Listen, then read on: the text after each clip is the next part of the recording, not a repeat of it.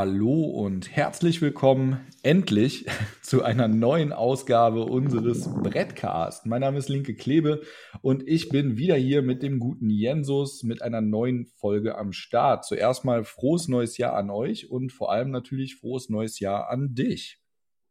Ja, Klebe, frohes neues Jahr ebenfalls an dich. Ich danke dir und ja, ich habe auf jeden Fall schon Bock, endlich wieder anzugreifen. Jetzt nach ja, zweieinhalb Monaten, die es auf jeden Fall Pause waren, jetzt im neuen Jahr 22 wieder voll durchzustarten, oder?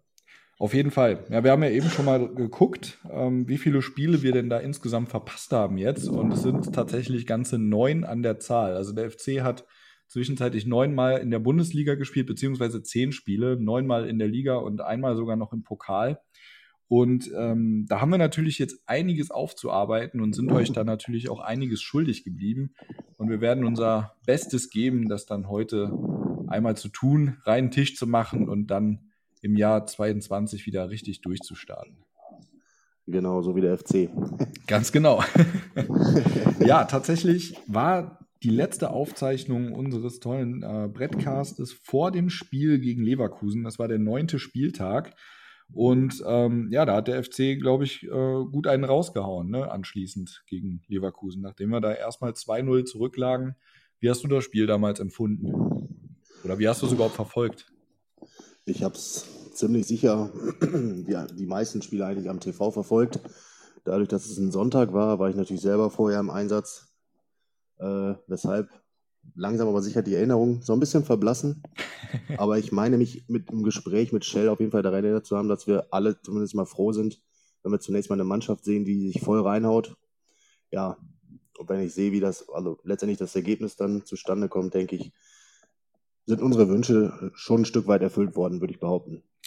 Auf jeden Fall. Also ich war tatsächlich bei dem Spiel im Stadion, stand sogar auf der Süd ähm, war ja ausverkaufte Hütte. Das, ähm, das erste Mal, glaube ich, wieder. Ich bin mir gerade gar nicht mehr sicher.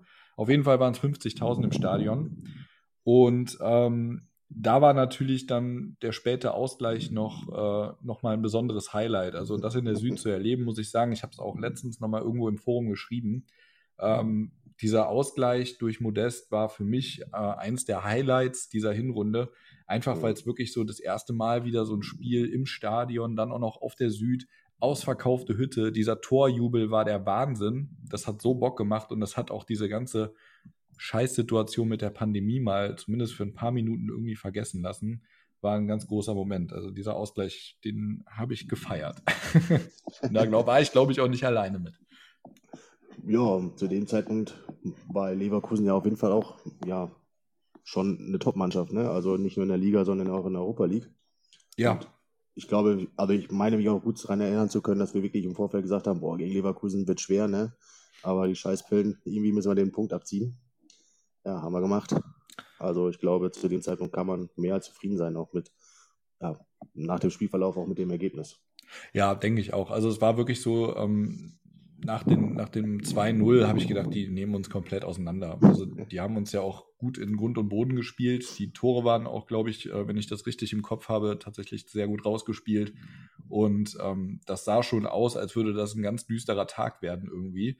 Aber dann hat sich das Spiel ja ein bisschen gedreht und ähm, am Ende muss man sagen, war der Ausgleich ja auch mehr als verdient. Wir haben da sehr, sehr gut gegengehalten, haben das Spiel gedreht ähm, in jeder Hinsicht und ähm, haben uns dann ja auch eben verdient diesen Punkt noch erkämpft und äh, denen dann noch zwei eingeschenkt. Also ja, ich sehe tatsächlich auch nochmal die Statistiken dieses Spiels und wenn man die sieht, dann ist ja fast ein 2-2 schon Schmeichler für Leverkusen, ne? Am Ende glaube also, ich ja. Also ich ja, krieg's auch nicht mehr so 100% zusammen, aber wie du schon sagst, die Erinnerungen verblassen ein bisschen, aber ich glaube, also es war auf jeden Fall schon mal verdient, dass wir den Ausgleich noch geholt haben und ja, sie hätten sich ja. wahrscheinlich auch am Ende nicht beschweren dürfen, äh, wenn wir das noch komplett gedreht hätten.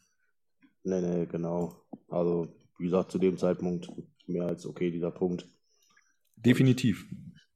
Ja, ja aber eins von neun. Ähm, wir möchten euch jetzt auch gar nicht damit groß äh, langweilen, dass wir jedes einzelne dieser Spiele jetzt durchgehen, das Ergebnis nennen, sagen, was wir darüber denken, weil äh, wenn man mal ehrlich ist, äh, wenn ich jetzt so diese neun Spiele mir mal angucke, dann habe ich auch zu vielen davon eigentlich nicht mehr so die riesen Erinnerungen, dass ich das jetzt nochmal analysieren könnte. Ich weiß nicht, wie es dir da geht, aber Das geht ja, ja. recht schnell, dass sowas verblasst.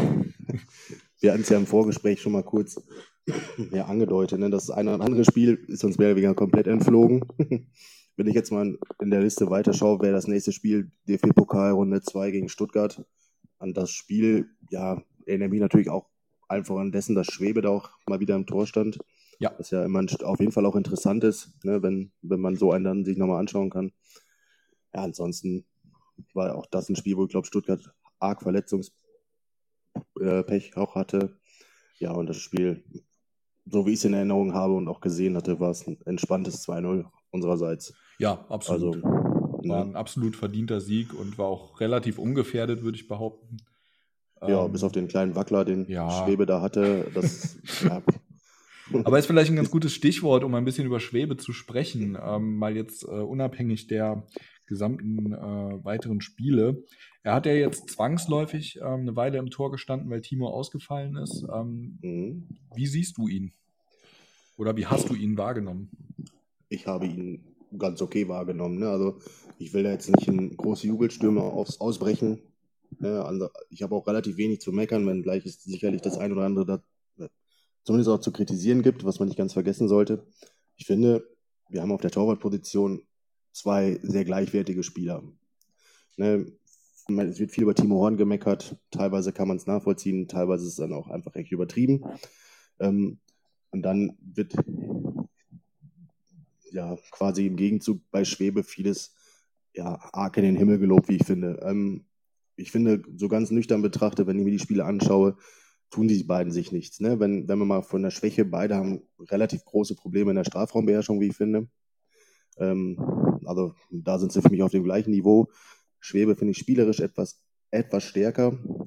Und wenn ich jetzt Trainer wäre von, von dieser Mannschaft, ich glaube, also ich persönlich würde mich wahrscheinlich für den Schwebe entscheiden, weil, weil er für mich ja, ein bisschen mehr diese Präsenz einfach hat. Er strahlt eine gewisse Ruhe aus. Das ist, glaube ich, einfach seine, seine, seine, seine Natur.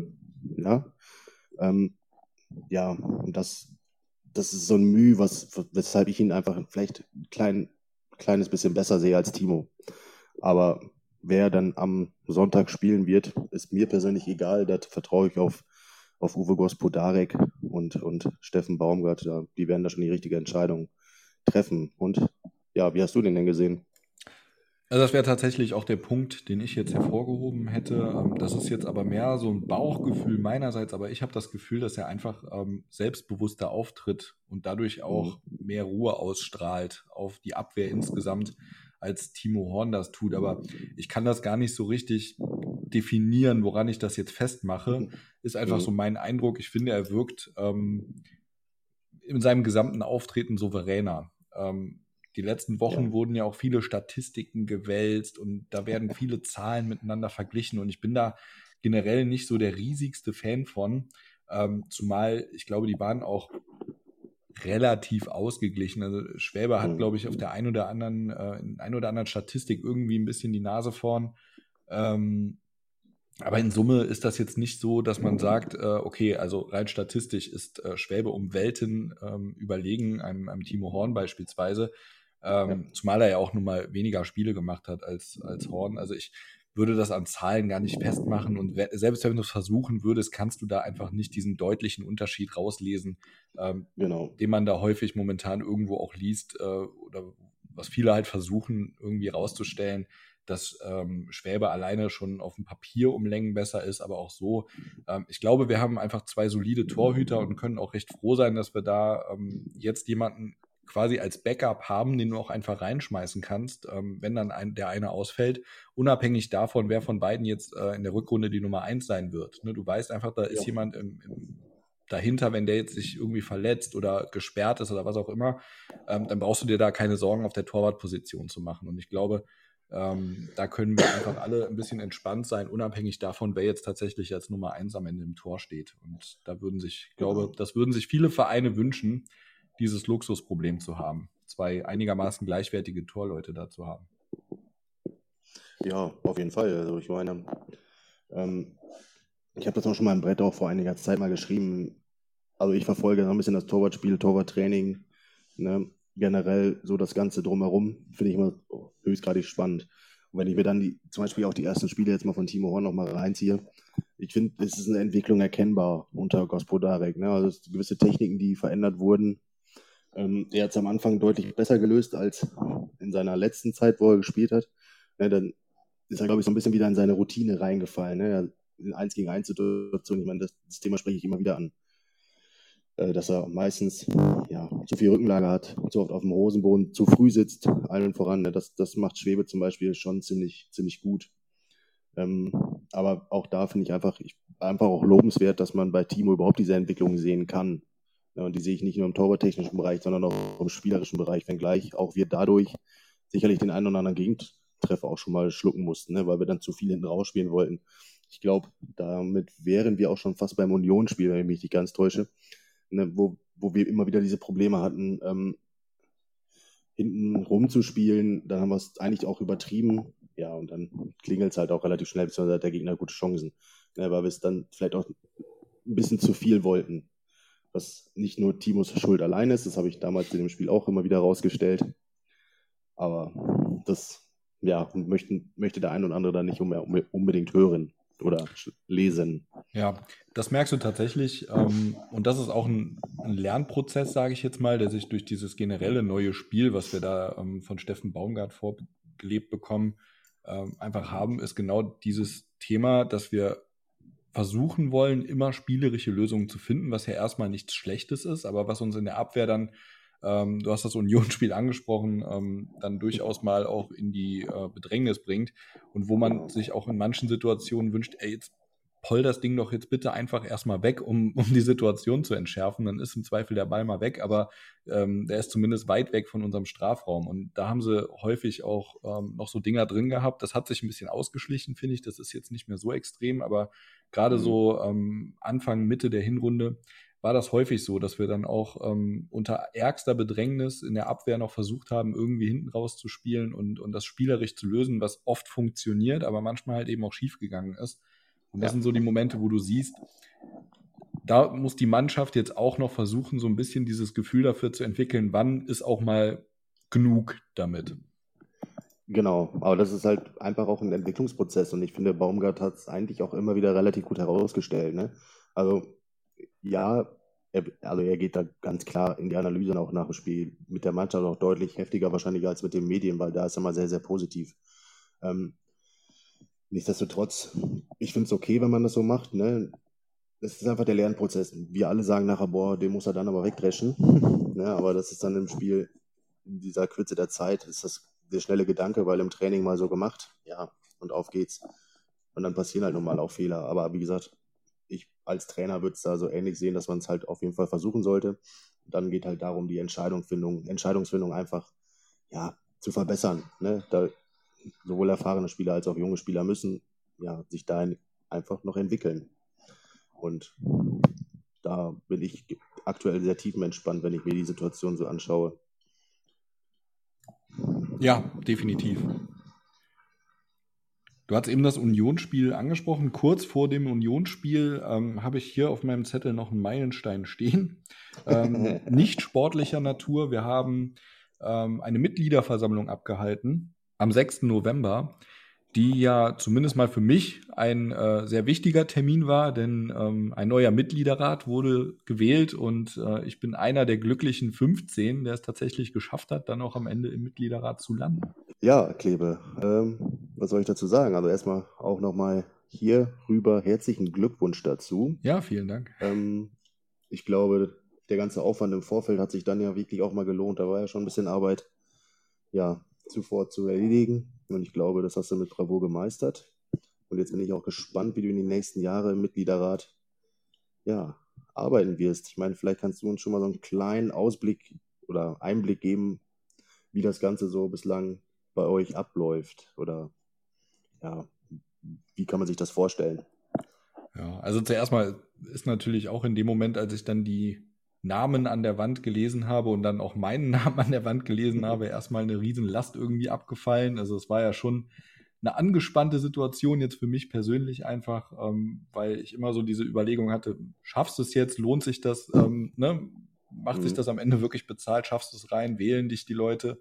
Ähm, das ist natürlich schon eine Aufregung, die da gewesen ist im Vorfeld der Versammlung. Und natürlich ja. rechnet man sich Chancen aus, sonst müsste man gar nicht erst antreten, aber es dann am Ende auch wirklich so zu sehen, schwarz auf weiß, dass man es geschafft hat, das war schon ein cooler Moment. Ne?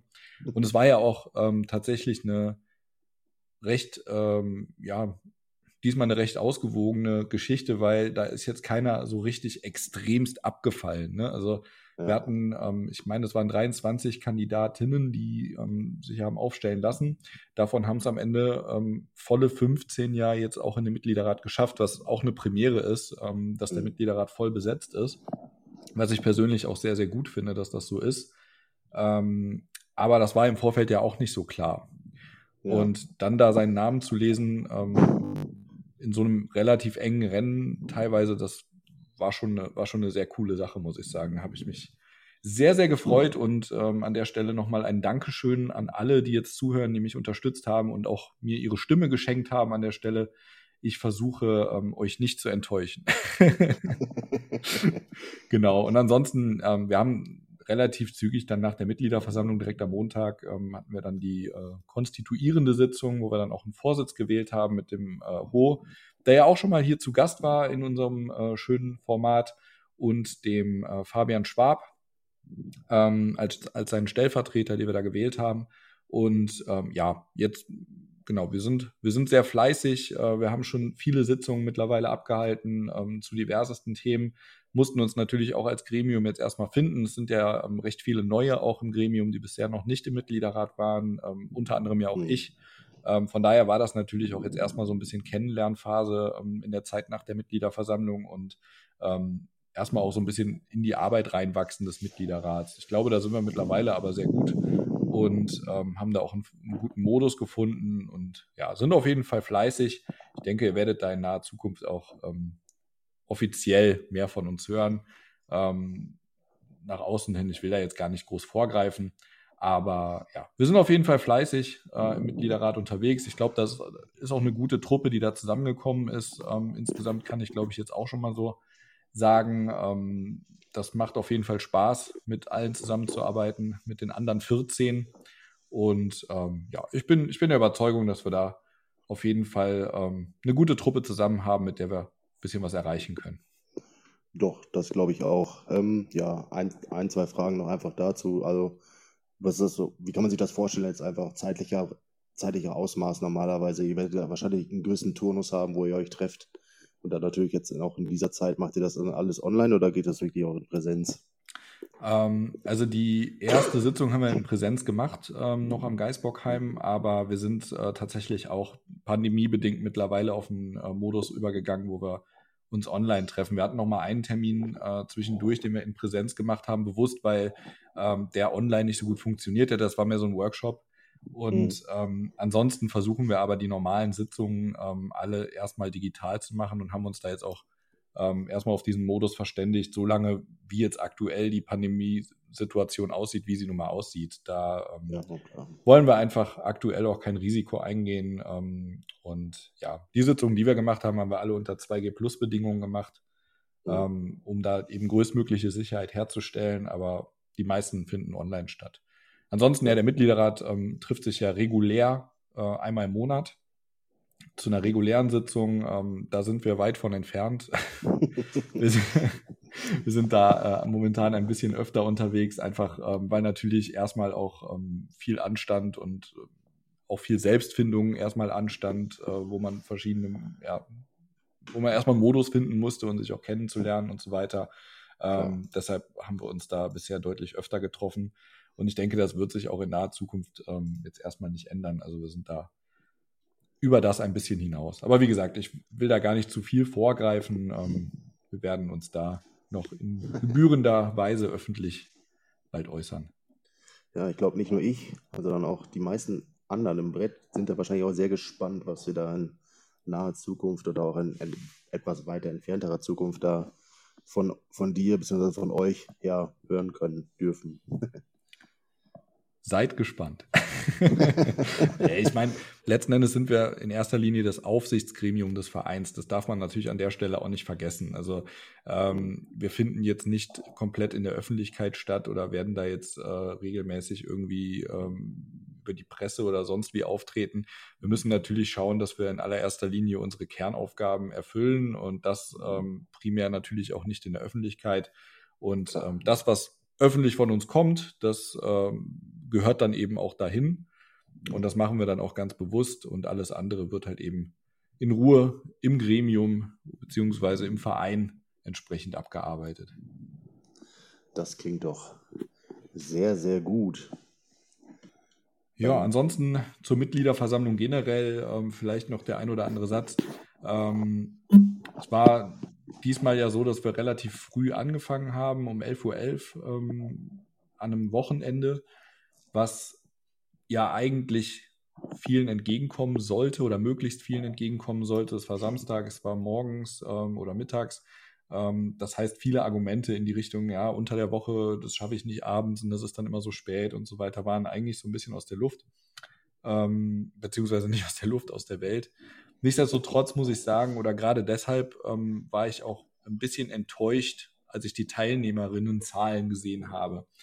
Ähm, wir hatten, glaube ich, ja knapp über 500 Leute in der Halle. Dann hatten wir, ich sag mal, zu Hochzeiten irgendwas um die 1900 oder 1800 ähm, online dabei.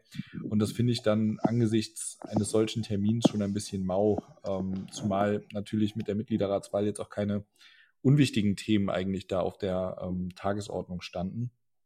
Aber die Mitgliederversammlung hat mir noch mal gezeigt, dass es tatsächlich so ist, dass sich das Interesse an rein vereinspolitischen Themen doch wirklich in überschaubaren Grenzen hält. Ne, das hat mir auch im Vorfeld der Versammlung, wir hatten ja zwei ähm, Stammtische, wo sich zum Beispiel die ganzen äh, Mitgliederratskandidierenden vorstellen konnten, unter anderem ja auch ich.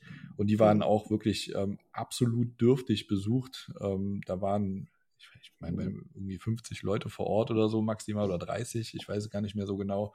Und in Summe haben sich das irgendwie 100 Leute noch online angeguckt. Ähm, das ist schon sehr überschaubar für einen Verein mit über 100.000 Mitgliedern. Das ist äh, schon verrückt. Und äh, ja, auf der Mitgliederversammlung selbst, ähm, jeder von uns hatte ja die Möglichkeit, sich nochmal persönlich vorzustellen und dann gehst du halt auf die Bühne, stehst da an dem Pult und guckst in eine komplett leere äh, Köln-Arena rein. Das war dann ja. schon teilweise echt ein trauriges Bild, muss ich sagen. Aber ja, ähm, ich denke, da kann man nochmal an verschiedenen Stellen ansetzen. Ähm, viele sagen ja, es ist die Versammlung dauernd zu lang oder ähm, ja, es gab ja immer tausend, tausend Dinge und ich denke, an der Dauer kann man vielleicht noch ein bisschen schrauben und den Ablauf vielleicht noch mal ein bisschen straffen und ähm, da ein bisschen Zeit einsparen. Aber man muss ja auch sagen, ähm, viele dieser Dinge, die gehören halt einfach dazu und die kannst du ja auch nicht irgendwie außen vor lassen. Ne? Wir haben halt eben gewisse Dinge, die wir verpflichtend abarbeiten müssen, die halt ansonsten eben im Nachhinein auch rechtlich angreifbar wären. Und äh, das gehört zum Vereinsleben halt eben dazu. Und ich glaube, wir müssen einfach versuchen, dahin zu kommen, dass sich mehr Leute wirklich für das Vereinsleben auch ähm, tatsächlich interessieren. Und vielleicht müssen wir einfach mal dazu übergehen, im Vorfeld nicht schon immer zu sagen, es sei so anstrengend und, und trocken und langweilig, weil ähm, das finde ich gar nicht. Ne? Es muss ja nicht trocken und langweilig sein ne? oder anstrengend. Es kann ja auch Spaß machen, zumindest bis zu einem gewissen Grad. Und vielleicht sollten wir einfach versuchen, das irgendwie hinzukriegen, dass die Leute motivierter sind, dann auch solche Termine wahrzunehmen und nicht nur Mitglied zu werden, um an äh, Karten zu kommen oder sich irgendwie äh, einen Rabatt im Fanshop zu sichern. Also ohne da jetzt irgendwie was zu unterstellen, aber man merkt halt schon, dass das Interesse an vereinspolitischen Themen jetzt nicht die allererste Motivation ist, Mitglied beim ersten FC Köln zu werden. Und das finde ich persönlich sehr schade, muss ich sagen. Aber ja.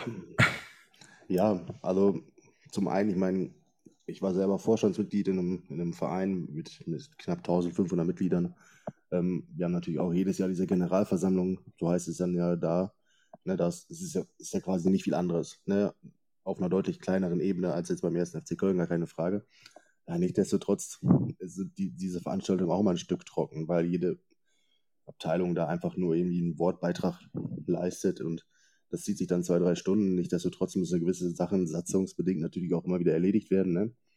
Äh, Entlastung, Vorstand, Kassenbericht, dies, das. Und das ist natürlich jetzt beim FC nochmal eine, eine ganze, ganze große Nummer. Ähm, ja, mehr auch und deshalb auch deutlich länger.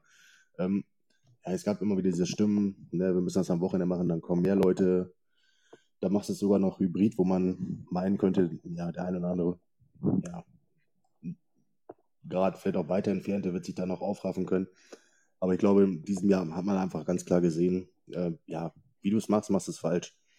Ne? Also machst es in der Woche, dann kommen als Beispiel 5000 Leute, die am Wochenende vielleicht nicht kommen würden, aus unterschiedlichen Gründen. Ähm, und so kommen am Wochenende die anderen 5000, die in der Woche nicht kommen würden. Also ich finde es ein ganz schwieriges Thema, ähm, wo, man, ja, wo man sich als Verein sicherlich dann Gedanken machen kann, ähm, ja, wie kriegen wir es auf Dauer hin, dass wir da deutlich mehr äh, Mitglieder in die Halle bekommen oder auf die Versammlung bekommen. Äh, andererseits ja, muss man auch gerade als Mitglied vielleicht dann nochmal ja, so ein bisschen das auch überdenken. Ne? Was, was erwarte ich eigentlich vom Verein 1. FC Köln und warum bin ich Mitglied? Weil ich mein Mitbestimmungsrecht wahrnehmen möchte. Ja, oder einfach nur, weil ich dann mein, mein Trikot im Fanshop ein bisschen günstiger kriege. Ja, ich, also ich glaube, man kann jetzt auch nicht erwarten, dass ähm, 100.000 Mitglieder sich wirklich dann ähm, für solche tiefen vereinspolitischen Geschichten interessieren. Ähm, es gibt ja auch genug Mitglieder, die einfach durch die Mitgliedschaft nochmal ihre Verbundenheit mit dem Verein festigen wollen. Die sagen, ich bin Mitglied aus Überzeugung, ich mache das jetzt nicht, um, um ähm, ein T-Shirt billiger zu kriegen oder ne, um, um eine günstiger eine Karte zu kommen, sondern ich mache das wirklich schon aus Überzeugung. Aber ich habe halt nicht die Muße, mich da ähm, x Stunden in die Halle zu setzen und da irgendwie den Vorstand zu entlasten, weil mich das halt einfach so nicht in der Tiefe interessiert. Ist ja auch okay. Ne? Natürlich. Ähm, ich glaube, das, das, das kann nicht die Erwartung sein, dass irgendwie 100.000 Leute oder ähm, 80.000 Leute sich da ähm, für interessieren. Aber dass es halt so wenig ist, wie es jetzt wirklich auch zuletzt der Fall war. Ich denke mal, ein paar hundert kann man dann nochmal pandemiebedingt irgendwie abziehen, die halt gesagt haben, mhm. nee, ähm, das zumindest in Präsenz möchte ich das nicht machen oder ich, äh, entweder gehe ich auf die Mitgliederversammlung in Präsenz, das mache ich jetzt gerade wegen der Pandemie nicht oder gar nicht. Also die haben dann halt für sich vielleicht noch entschieden, dass sie es online nicht machen, weil sie es nicht, ähm, weil sie sagen, das ist für mich nicht das Gleiche, wenn ich da keine Möglichkeit habe, irgendwie ähm, selber ans Pult zu gehen und so weiter. Ne? Aber ja. ich denke, das wird jetzt keine Masse sein. Ne? Und ähm, da kann man halt schon sagen, dass das sehr dürftig war. Vor allem bei der ersten ähm, voll digitalen Mitgliederversammlung davor ähm, mhm. war die Beteiligung ja nochmal deutlich höher. War auch andere Zeit vielleicht und war jetzt das erste Mal digital. Das hat vielleicht nochmal einige gelockt, die normalerweise sagen, nee, Mitgliederversammlung mache ich nicht, aber wenn ich es mir jetzt von der Couch aus angucken kann, dann gucke ich halt mal. Ich schaue mal ähm, rein. genau. hm, was sagst du?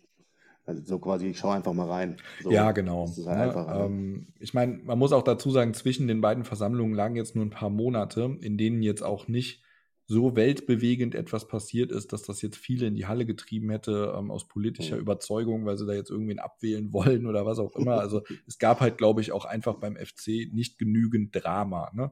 Wir standen mhm. sportlich ganz gut da, ähm, da lief es ja auch einigermaßen.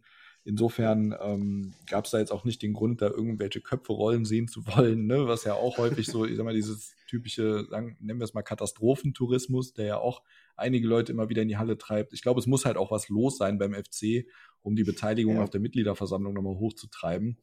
Ähm, aber ich, ich denke mal, in Summe finde ich, dass es einfach zu wenig war, auch angesichts einer vernünftigen sportlichen Situation und einer nur Mitgliederrat und nicht zum Beispiel Vorstandswahl. Aber trotzdem, ähm, also ich finde, bei 100.000 Mitgliedern muss es doch da mehr geben, die, äh, die an sowas Interesse haben und dann da wirklich aktiv dabei sind. Also finde ich persönlich. Ne?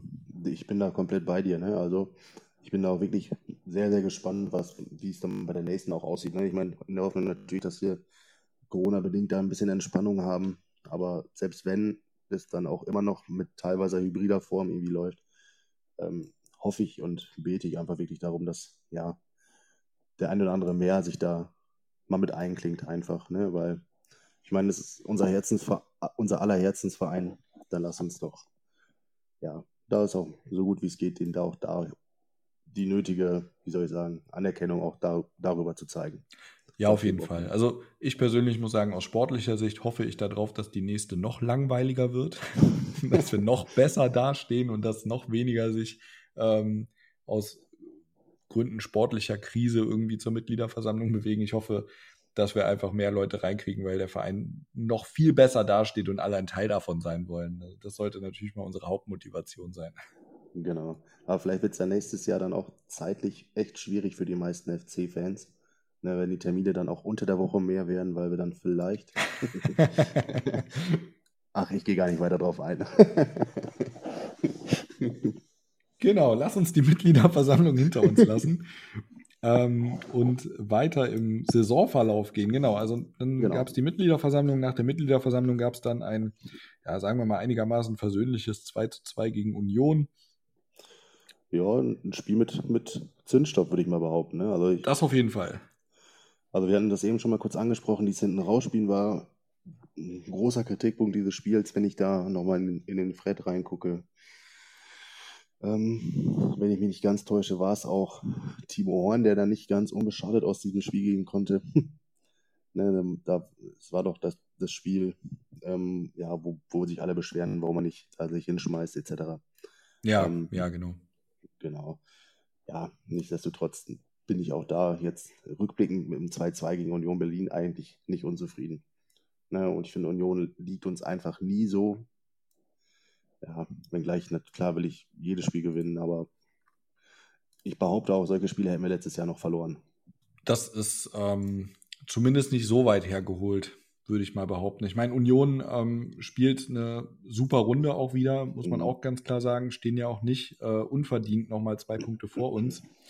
Insofern ähm, machen die auch sehr vieles richtig und äh, gegen so einen Verein unentschieden zu spielen, ist jetzt auch nicht das Allerschlimmste, würde ich behaupten. Also ähm, insofern, ich kann mich an das Spiel jetzt ansonsten nicht mehr so riesig viel erinnern. Ähm, die Situation, die du eben ansprachst, die äh, dämmern mir dann schon. Du hättest mir aber auch, glaube ich, erzählen können, dass das in einem anderen Spiel war. Das hätte ich dir, glaube ich, auch geglaubt, dass das Union war, äh, hätte ich jetzt nicht mehr zusammengekriegt. Aber dass das so war, das weiß ich auch schon noch. Ich bin Deshalb, mir also ziemlich sicher. Ja, also wir, wir, haben zweimal unentschieden gespielt in Union und Mainz. Äh, gegen Mainz gab es ja dann auch noch das 1-1 und dann kam ein Spiel am 13. Spieltag. Da war die 13 zumindest für den Gegner mal keine Glückszahl an der Stelle. Für uns dafür sehr wohl. Es war das Derby angesagt in Köln. Yeah. Gegen den, ja, Lieblingsgegner an der Stelle, zumindest am 13. Spieltag mal. Gegen genau. die guten Freunde, in Anführungsstrichen, aus äh, Mönchengladbach. Und ähm, da weiß ich gar nicht mehr, wie haben wir da nochmal gespielt? Hast du das noch so auf dem Schirm? Boah, lass mich kurz überlegen, aber ich glaube, es war wirklich ein 4 zu 1. Ich glaube auch. Ich glaube auch. Also auch das Spiel habe ich im Stadion gesehen ähm, und bin auch wirklich sehr froh, ins Stadion gefahren zu sein. Weil ich habe wirklich gehadert, muss ich sagen. Ähm, mhm. Da gab es ja auch im Vorfeld diese Situation, ähm, der FC durfte voll machen, ähm, was viele angesichts der pandemischen Lage nicht nachvollziehen konnten. Aber wir haben die Genehmigung bekommen, das Stadion voll zu machen, ähm, mhm. was dann auch ja zu sehr starker Kritik und auch zu sehr viel Medienecho irgendwie geführt hat, weil wir dann danach irgendwie blöderweise stellvertretend für alles Unverantwortliche in der Pandemie hingestellt wurden, obwohl wir mhm. letzten Endes natürlich nicht so viel dafür können, wenn wir die Genehmigung kriegen, das Stadion voll zu machen und es dann halt auch tun. Ähm, aber mal davon ab, war ich hinterher einfach saufroh, dass ich ins Stadion gefahren bin und das live erlebt habe. Das war denkwürdig. So ein Spiel gegen Gladbach habe ich tatsächlich äh, persönlich noch nie erlebt. Ähm, die Derbys, die ich bisher im Stadion gesehen habe, ähm, haben wir, glaube ich, ich, weiß gar nicht, ob ich, ich muss wirklich überlegen, ob ich einen Derby-Sieg im Stadion schon mal gesehen habe. Ich meine ich nämlich nicht. Und ähm, das war natürlich dann auch in der Form was ganz Besonderes. Ja, ich, also ich kann mal kurz so einen kleinen Schwank erzählen. Ich habe tatsächlich mal eingesehen. Das ist schon, ich weiß nicht was, Ende, äh, irgendwann so 2008 die Ecke rum. Mein Cousin, der ist Gladbach-Fan, der war im Gladbach-Fanclub unterwegs und hat mich, die hat noch eine Karte über, und mich gefragt, ob ich mitfahren will.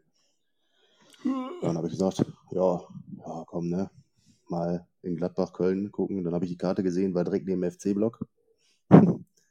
ja, und dann das Spiel endete, meine ich, damals 2 zu 1 für den FC und Freistoßtor Milivoje Novakovic. Ah, ich wollte gerade sagen, dann war es das Freistoßtor von Nova. ja. ja, und das war total geil, weil neben uns, also ich war natürlich eingekesselt von vielen Gladbachern, aber quasi neben mir war der FC-Block und du warst auf einmal mit den ganzen Kölnern Arm in Arm. Ja, und die ganzen Gladbacher neben mir waren alle gefühlt am Heulen und haben auch zeitnah das Stadion schon verlassen. Also das war eigentlich ganz geil. Auf Rückfahrt habe ich dann auch nichts mehr zu trinken gekriegt, kein Bier mehr, gar nichts. Aber mit den drei Punkten im Rücken ging es mir dann ganz gut und ich bin eigentlich immer relativ grinsend an allen vorbeigelaufen. Nur das mal kurz zwischendurch. nee, ich glaube, für Gladbach war es ein schwarzer Tag äh, bei dem 4-1. Ich muss aber auch dazu sagen, wir haben ähm, ein saugeiles Spiel gemacht. Gladbach hatte einfach irgendwie einen ganz miserablen Tag. Die haben ja nicht wirklich was zustande gebracht. Ähm, Wobei wir auch zwischenzeitlich Glück hatten. Ja, das stimmt schon. Aber nichtsdestotrotz war es eigentlich über weite Strecken schon relativ ungefährdet. Also ja, es gab zwei Situationen, in denen hatten wir Glück. Genau. Ähm, das Gegentor war ja dann auch nochmal so ein Ding, wo wir dachten, ah, scheiße, jetzt könnte es nochmal kippen. So, das war ja die Phase danach, ne? Ja, es gab ja noch diese Gladbach, äh, die, äh, dieser, dieser Pfostenschuss von Gladbach, glaube mhm. ich, ne? Und so, das war so eine Phase, wo ich gedacht habe, hm, das Spiel kann gerade kippen. Ja, aber das. Aber es kippte nicht. Genau. Es kippte in die Gegenrichtung wieder zurück ähm, und wir haben den vier Dinge eingeschenkt in Summe, was ich persönlich halt äh, bis heute einfach nur feiere. Also wie ja, gesagt, ähm, hinterher war ich so froh, dass ich ins Stadion gefahren bin. Ich hätte mir so dermaßen in den Arsch gebissen, wenn ich zu Hause geblieben wäre.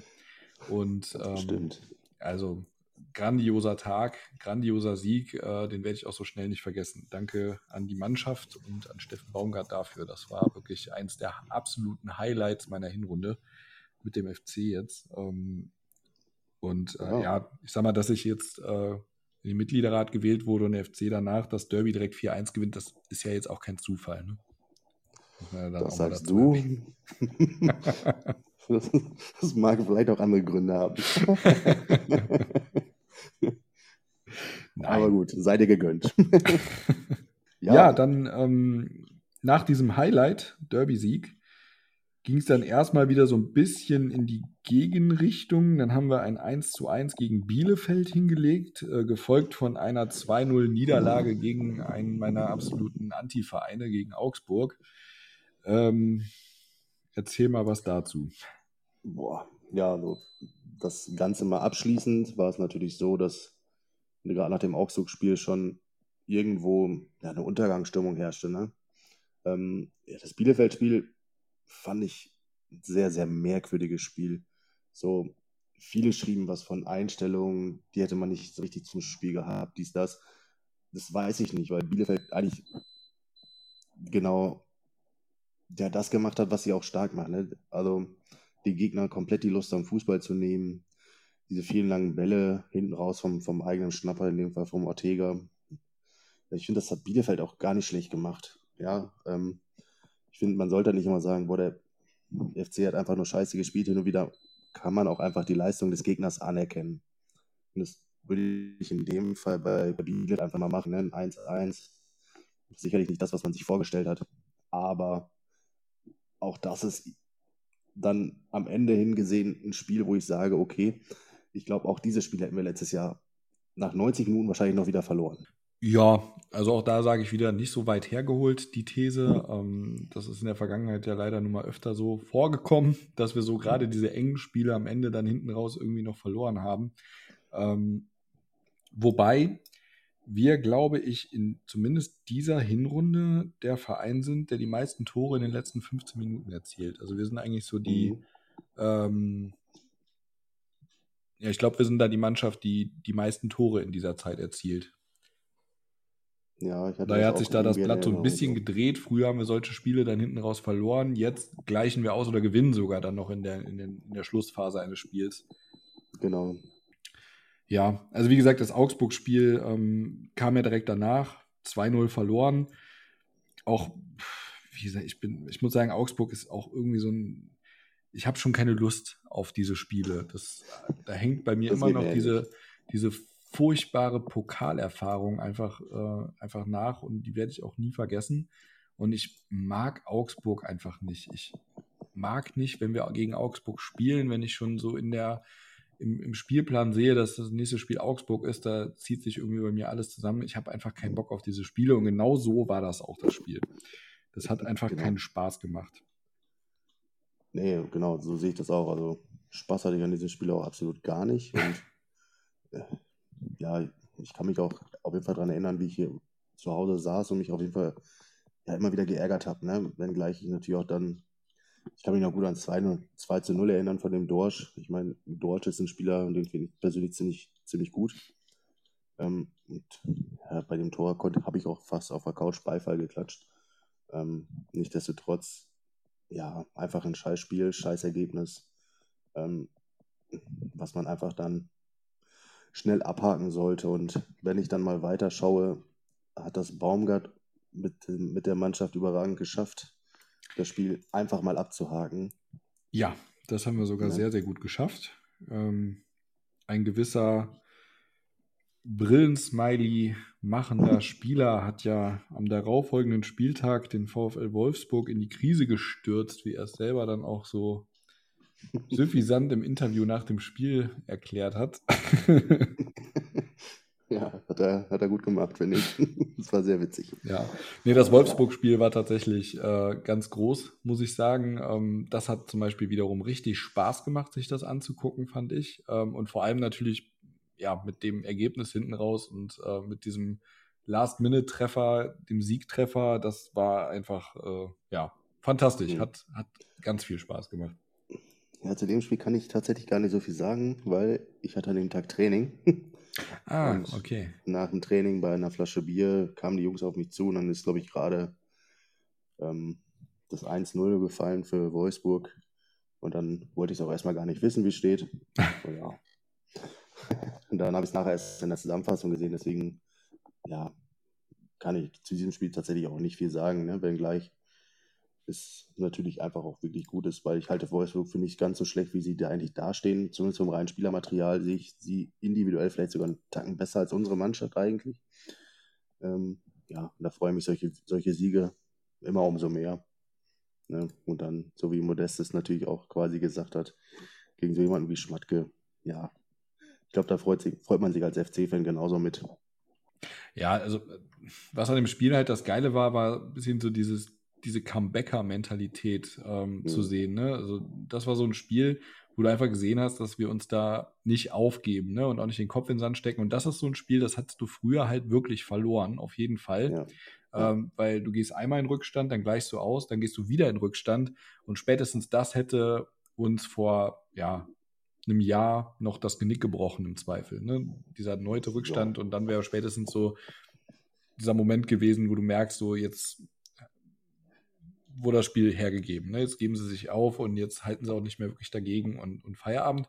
Und das war halt bei dem Spiel gar nicht so, sondern dann haben wir nochmal aufgedreht äh, und haben das Spiel dann ja letzten Endes auch wieder gedreht. Erst den mhm. Ausgleich und dann eben äh, da kurz vor Schluss noch den Siegtreffer zu machen. Und das weil ich halt was Spaß gemacht hat. Ne? Dieses Spiel sich anzugucken, trotz zweimal im Rückstand, hat einfach Spaß gemacht, weil du gesehen hast, wir halten weiter dagegen, wir geben uns nicht auf und wir haben diesen Willen, dieses Spiel zu gewinnen. Ne? Und wir, ja. wir geben uns damit nicht zufrieden, dass Wolfsburg da jetzt wieder in Führung gegangen ist. Und das war einfach ähm, sehr geil anzusehen, auf jeden Fall. Und dieser Spirit ist letzten Endes für mich auch das, was den FC dieser Hinrunde einfach ausmacht. So in, in, in weiten Teilen, sage ich jetzt mal. Es hat nicht immer geklappt ähm, das dann auch so zu zeigen und sich dann auch so zu belohnen. Aber ich mhm. finde, dieses Spiel steht so ein bisschen stellvertretend für das, was den FC in dieser Hinrunde jetzt ausmacht unter Steffen Baumgart. Ja. Ja, sollen wir dann, ich weiß nicht, ob wir noch groß zum Stuttgart-Spiel noch viel erzählen wollen, weil am Tagesende sind wir ja quasi gerade schon fast beim, beim Fazit in der Hinrunde, ne? Also ja. du ziehst es ja quasi da auch schon selber. Ähm, ja gut, Stuttgart war ja ähnlich, ähm, da auch genau. in der genau. Schlussphase dann wirklich das Spiel noch zu gewinnen, ähm, war dann auch wieder ein schöner Abschluss der Hinrunde, finde ich. Besser geht's nicht, ne? So jo. Weihnachten feiern mit zwei Siegen. Ich glaube, dann hat man sich die wirklich die ein, zwei, drei Tage trainingsfrei dann auch nochmal verdient jetzt an, an, an der Stelle der Spieler. Und verdient auch in dem Sinne, dass ich persönlich sage, mit der Hinrunde kann man voll und ganz zufrieden sein. Also ich finde, was wir spielerisch eine Entwicklung an den Tag gelegt haben, inklusive der Mentalität, die man auf dem Platz sieht. Hätte ich so nicht für möglich gehalten, ne? nach, den, nach den letzten Jahren. Und auch nach der Relegation, die wir letztes Jahr durchmachen mussten, finde ich das schon aller Ehren wert, was, was Steffen Baumgart mit seinem Team da ja, gezeigt hat. Ne? Dann, da hinzu kommt noch, noch so Spieler wie Kingsley Schindler, Ja, Anthony Modest muss man auf jeden Fall nennen. Ja. Ähm, Louis Schaub, das sind ja, also die, ja, Schaub und Schindler vielleicht noch nicht ganz so viel gespielt. Modest ist natürlich alles überragend, was, was der diese, diese Hinrunde gezeigt hat. Also musste viel einstecken, auch von uns im Forum ganz sicher. Teilweise ein Stück weit vielleicht auch zurecht. Ne, aber er zahlt jetzt halt, oder er zeigt jetzt halt auch, dass er absolut noch in der Verfassung ist, uns da richtig helfen zu können. Und ich glaube, jeder FC-Fan freut sich mit ihm, glaube ich, wirklich. Ja, absolut. Ne, aber auch Schmitz zum Beispiel ähm, Schmitz, genau. ist auch also eine überragende Hinrunde gespielt, ähm, hat sich auch zum, in eine Rolle rein entwickelt, die ich ihm auch so, muss ich sagen, nicht mehr zugetraut hätte bei uns. Ne? Und mhm. ähm, das geht ja, das ist ja bei vielen Spielen so, äh, bei vielen Spielern so. Auch ja. ähm, Sali, Özcan, genau. ne? ähm, hat auch eine Entwicklung hingelegt, eine, eine äh, sehr gute. Der hat am Anfang ähm, auch so performt, dass viele gesagt haben, warum wollte Steffen Baumgart den behalten? Das habe ich so ja. oft gehört. Ne? So, warum wollte er den jetzt halten? Äh, der zeigt gar nichts und besser wäre der weg gewesen und hat sich jetzt zu einer absolut tragenden Rolle entwickelt und, und ähm, ist wirklich ein absoluter Fighter geworden. Und ja, genau. ähm, da, da, kannst du im Grunde viele Namen aufzählen, bei denen das so ist und wo du einfach sagst, ähm, diese Spieler sind unter Steffen Baumgart besser geworden. Nicht nur ja, besser geworden, sondern haben sich teilweise ähm, zu, zu tragenden Säulen unserer Mannschaft entwickelt. Und ähm, ich kann nur sagen, wie, wie oft ich jetzt schon zu Kreuze gekrochen bin, was ähm, Modest angeht, beispielsweise. Mhm. Weil ich da wirklich der Überzeugung war, der ist durch. Ne? Das habe ich im Sommer oft genug gesagt. Ähm, ich verstehe nicht, warum so viele sich immer noch die Hoffnung machen, dass der, äh, dass der nochmal eine, eine wichtige Rolle bei uns spielt. Der ist durch. Der wird nicht mehr zurückkommen. Das ist nicht mehr der Toni Modest von früher. Ne? So, das ist nicht der, der, den wir ähm, den wir damals nach China verkauft haben. Das ist ein anderer Spieler, der da zurückgekommen ist und der macht uns einfach keinen Spaß mehr und der wird bei uns nicht mhm. mehr funktionieren. Da bin ich absolut sicher. Ja, er hat mir jetzt mal sehr eindrucksvoll das Gegenteil bewiesen. Ne? Der funktioniert auf jeden Fall noch und ähm, es war wirklich so, muss ich sagen. Viele haben gesagt, ja, gib dem doch mal eine Vorbereitung unter einem Trainer. Ähm, der hat einfach keine Vorbereitung gehabt. Der hat immer wieder Pech und das hat nicht hingehauen. Und ohne Vorbereitung ja, funktioniert er halt nicht, hat nicht den richtigen Fitnesszustand und fühlt sich auch nicht so richtig wohl. Und das braucht er halt. Und da habe ich immer gesagt, das ist Blödsinn. Ja, es mhm. war aber kein Blödsinn, es war genau so. Und ähm, ja, jetzt, er, jetzt bombt er wieder fleißig. Ne? Also da muss ich wirklich ja. sagen, Chapeau. Ähm, und vor allem mea culpa, das hätte ich ihm wirklich so nicht zugetraut. Aber wie gesagt, das, der steht stellvertretend jetzt für, für ein paar Namen, wo einfach viele gesagt haben, ähm, da setze ich keinen Pfifferling drauf, dass diese Spieler bei uns nochmal in irgendeiner Weise eine Rolle spielen und die sollten wir am besten verschenken und was weiß ich nicht, alles, was da geschrieben und geredet wurde. Und ja. ähm, wenn man sich das Ganze jetzt anschaut, dann ähm, ja, steht da auf einmal eine andere Meinung über diese Leute. Ne? Und das muss man sagen, das äh, finde ich eine der beeindruckendsten Sachen. Du hast diesen Spirit, den man vom FC so eigentlich nicht kennt, auch diese, dieses Offensivspiel, ähm, diese offensive Ausrichtung auf der einen Seite, ähm, was einfach wahnsinnig Spaß macht, mhm. was ähm, teils auch mal nach hinten losgehen kann, aber das ist ja einfach vollkommen normal. Wir sind ja nun mal ähm, nicht in der Position, dass wir einen Kader wie, wie Bayern oder sonst wer haben. Mhm. Und ich finde, aus den Möglichkeiten, die wir haben, und letzten Endes ist das ja keine riesigst veränderte Mannschaft ähm, im Vergleich zu letzter Saison, muss man sagen, was Steffen Baumgart da rausholt, ist, ähm, ist aller Ehren wert. Ne? Und er macht halt vor allem die Spieler besser. Und er genau, schafft es, also, dass Spieler funktionieren, die unter vielen Trainern vorher ähm, einfach nicht so funktioniert haben, zumindest nicht in der Form. Genau, und ja, da nochmal kurz auf, auf, auf Anthony Modest zurückzukommen. Natürlich ist es jetzt auch ein Spielsystem, was, was ihm als kopfballstarker Stürmer komplett entgegenkommt. Ne, er wird, also, das ist ja krass, wie viele Flanken wir einfach auch immer wieder in die Box hauen. Ähm, ja, da ist er natürlich dann ein, ein Tier. Ne? Das, das muss man ganz klar so sagen. Also bei seinen Direktabnahmen, sei es per Kopf oder Fuß, da ist er einfach unheimlich gut. Kommt ihm absolut entgegen. Ähm, ich bin auch wirklich überrascht, was, was er dann noch wirklich in Pressing-Situationen auch noch für ein Feuer mit reinbringen kann. Das ist das, was ich ihm am allerwenigsten zugetraut habe vorher. Aber wie gesagt, auch da Chapeau, nochmal an Steffen Baumgart, aber auch, ja, wie es mit allen anderen Spielern so läuft. Ne? Also sei es Torwartposition, sei es Verteidiger, Neuzugänge gut eingebunden. Also wirklich gut ab. Ich finde, wir haben da auf jeden Fall einen relativ ausgeglichenen Kader, würde ich Stand jetzt so sagen, ähm, der sich absolut nicht verstecken braucht. Ne? Und ich finde, da, wo wir jetzt stehen, ja, da stehen wir einfach gut. Ne? Das, das, wenngleich man noch aufpassen muss, nicht, nicht, ja, nicht nochmal groß unten reinzurutschen, weil dieses Jahr ist die Liga unfassbar eng. Ähm, Im Grunde kann tatsächlich einfach jeder jeden schlagen, ne? wenn man führt mal ein bisschen rauslässt. Ist das so die Sorge, weshalb ich es immer sage, lass uns bloß nicht den Blick nach unten verlieren. Ich habe zwar eben den Scherz mit Europa gemacht, aber ja, lass uns nicht zu viel nach ganz oben oder nach weiter oben gucken, lass uns erstmal gucken, äh, die ganzen Konkurrenten unten weiter auf Abstand zu halten und weiter so Fußball spielen von Spiel zu Spiel und dann gucken, wo wir am Ende stehen und wie, wie viele haben vor der Saison über den Satz von Steffen Baumgart gelacht, ja, zwölfter Platz, vielleicht kommen wir noch ein bisschen weiter hoch. Ja, wir stehen jetzt auf dem achten. Also sein positiver Spirit quasi überträgt sich ja auf alles. Ne, mittlerweile auch wirklich auf, die, auf jeden Fan. Ja. Also wir stehen auf einem achten Platz, was ich ähm, vor der Saison nicht erwartet hätte zur, zur äh, Winterpause. Wir haben 25 Punkte auf dem Konto, was ich nicht erwartet hätte vor der Winterpause. Wir haben ein ausgeglichenes Torverhältnis, äh, 27 Tore bekommen, aber eben auch 27 Tore gemacht, was ich nicht erwartet hätte. ähm, also das muss man wirklich sagen, ist tatsächlich aller Ehren wert. Aber du hast es eben angesprochen, es ist halt auch wahnsinnig eng alles. Mhm. Und wenn man mal, wenn man mal nach oben guckt, äh, wir sind, äh, ja, wir sind drei Punkte hinter Platz vier, also hinter dem Champions League Platz. Aber auch mhm. nach unten ist es eben extrem eng. Ne? Also wir sind jetzt auf Platz acht. Ähm, es sind gerade mal fünf Punkte bis, bis runter auf, auf 13. Ähm, der VfB Stuttgart, der da auf dem 16. Platz steht, äh, die haben 17 Punkte. Das ist auch nicht so extrem weit weg. Ne? Also es ist wirklich genau. sehr, sehr eng alles und wie du schon sagst, es kann jeder jeden schlagen. Insofern bin ich mal ganz gespannt darauf, was wir in der Rückrunde machen. Was würdest du sagen, ähm, brauchst du, um sicher drin zu bleiben dieses Jahr oder diese Saison?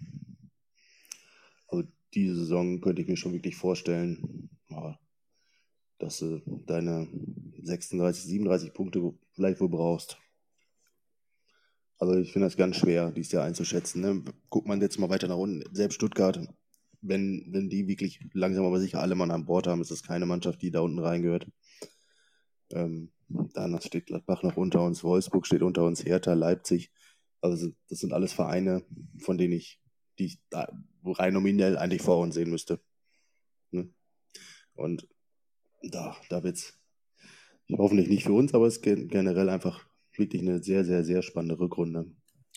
Ich finde es ist auch sau schwer zu sagen, wer am Ende da unten reinrutscht. Gut, ich meine, Fürth ist weg, da brauchen wir, glaube ich, nicht genau. groß drüber, drüber reden. Ähm, die werden da auch nicht mehr groß irgendwie angreifen. Äh, also da müsste wirklich einiges passieren, dass das nochmal irgendwie ähm, gefährlich ich wird, sage ich jetzt mal. Aber Ansonsten ähm, ist es halt auch wirklich sau schwer zu sagen, wer da am Ende komplett unten steht ne? und wer dann auch ähm, ja, mit absteigt und, und Relegation spielt. Ich meine, Bielefeld ähm, hat auch nur einen Punkt Abstand mhm. auf, äh, auf den Relegationsplatz und zwei Punkte auf den 15. Drei Punkte auf Gladbach, ne? die, die da unten auch ja mit, mit drin hängen. Also genau. ähm, das ist wirklich alles extrem eng und es ist auch wahnsinnig schwer, finde ich, abzuschätzen oder dann einen Tipp abzugeben, wer am Ende da wirklich äh, runtergeht. Aber oben das gleiche Spiel. Ne?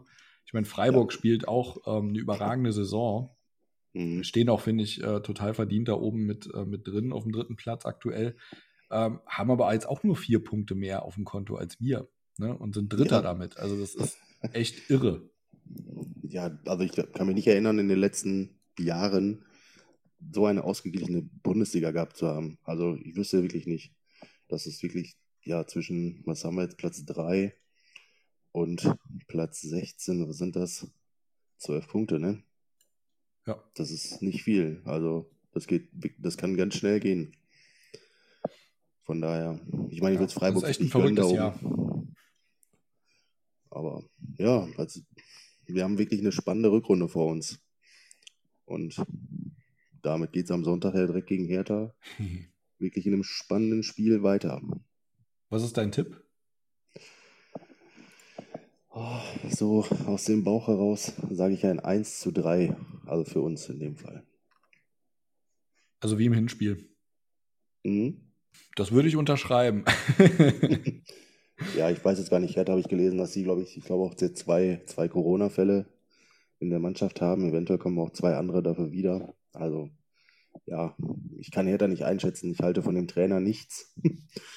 ähm, ja, und ich, ich sehe uns schon als ein Stück weit gefestigter an aktuell als Hertha BSC gefestigter auf jeden Fall. Also Hertha hat ja, glaube ich, auch einiges auf und ab gehabt, ähm, aus verschiedensten Gründen. Steht ja auch als Verein generell jetzt nicht gerade äh, für die allergrößte Stabilität im Moment, ähm, aus diversesten Gründen. Ähm, brauchen wir jetzt, glaube ich, nicht riesig drüber reden, aber ähm, ich denke, wir brauchen uns auf jeden Fall nicht verstecken. Ne? Und äh, Insofern, wenn wir da so aufspielen wie bisher ähm, und einen guten Start hinlegen, wäre es natürlich schön, direkt mit einem Sieg in die Rückrunde zu starten. Ähm, und das 3-1, was du gesagt hast, das äh, unterschreibe ich sofort.